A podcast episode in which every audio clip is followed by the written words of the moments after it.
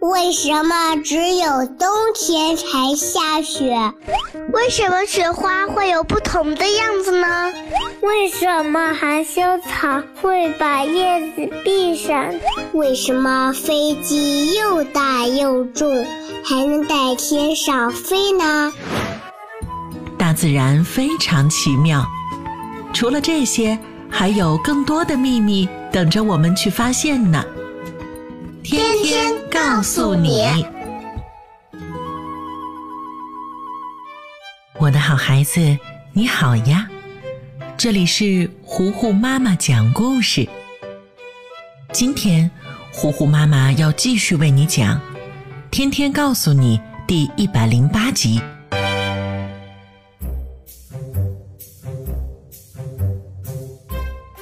今天是芝芝去少年宫美术班上课的日子，这已经是她的第三节美术课了。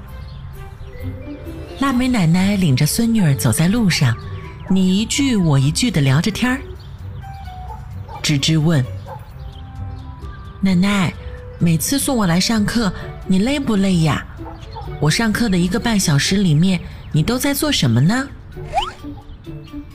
腊梅奶奶看到小孙女儿这么关心自己，心里都乐开花了。她笑眯眯地说：“不累不累，奶奶很愿意送你上课呢，正好也锻炼一下身体嘛。嗯，你上课的时候呢，我就在旁边的公园里散步，那里有的时候还会有老年合唱团呢。”看着时间差不多了，奶奶就会去超市给你买点好吃的，等着接你下课呢。听了腊梅奶奶的话，芝芝就想到，她前两次下课后得到的酸奶和巧克力。芝芝忽然停了下来，她抱住腊梅奶奶，认真的说：“奶奶，你对我真好。”我长大以后一定也会对你很好很好的。腊梅奶奶笑着摸了摸芝芝的小辫子，然后把书包递给她，说道：“好，那奶奶可就等着你长大啦。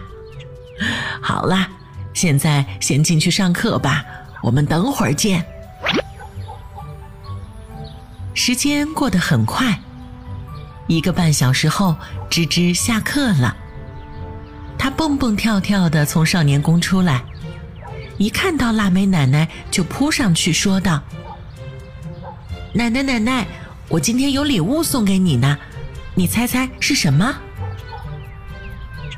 腊梅奶奶抿着嘴直笑：“哎呦，咱们祖孙俩真是有默契，奶奶也有礼物要送给你。”你先猜猜是什么呀？吱吱狡黠的笑了笑，晃晃小脑袋说道：“我知道，是不是棉花糖呀？因为我昨天刚说过想吃棉花糖，奶奶你一定会给我买的。”腊梅奶奶像变魔术似的从背后拿出一袋棉花糖，拆开递给吱吱。嗯。答对了，不愧是我的聪明孙女儿。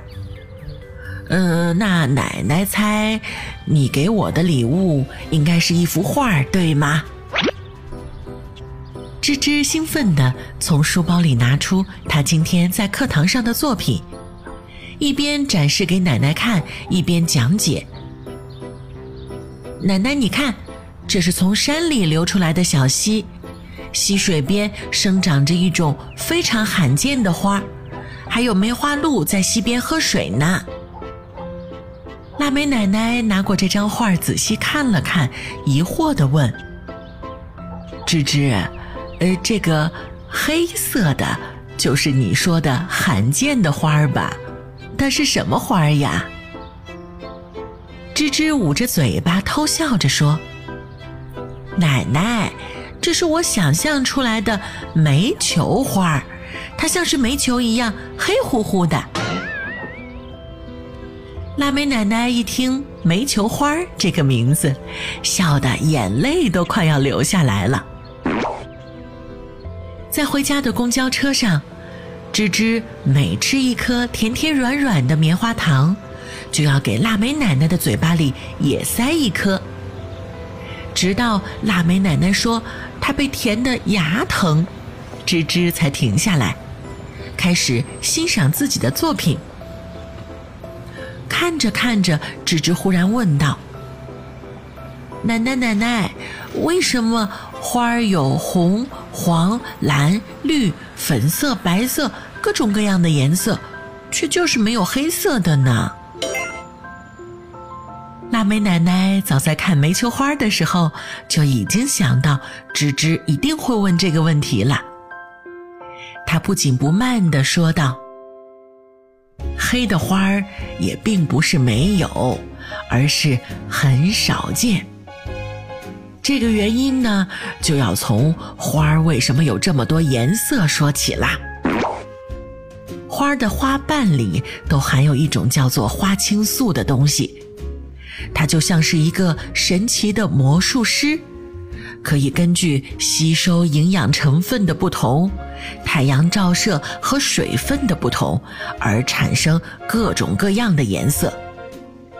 所以呢，我们才会看到各种不同颜色的花儿。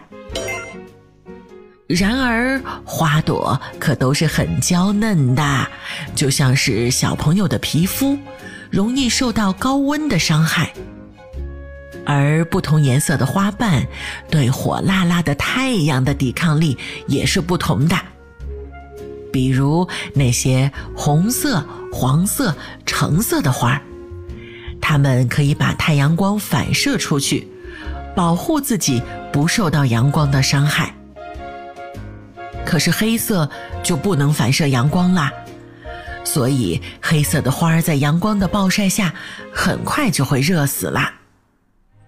就这样呢，黑色的花很难活下来，自然也就很少见喽。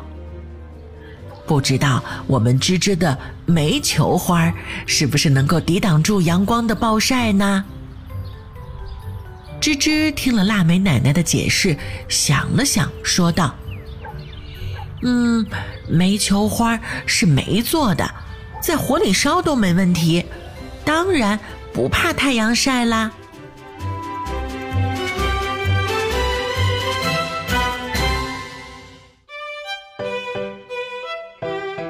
天天告诉你第一百零八集，芝芝的煤球花儿，今天就为你讲到这儿啦。我的好孩子，我是最会讲故事的糊糊妈妈。如果你喜欢我，欢迎你来微信上找我做好朋友。你可以在微信公众号搜索“糊糊妈妈”，也可以在微信页面的右上角点击加号。添加好友里面搜索“我爱糊糊妈妈”这六个字的拼音全拼，也是可以找到我的。小朋友们，你见过什么颜色的花？你有没有思考过它为什么是这个颜色的吗？听完今天的故事，你应该就已经知道其中的科学道理了吧？那今天就到这儿吧。天天告诉你，我们下一集再见啦。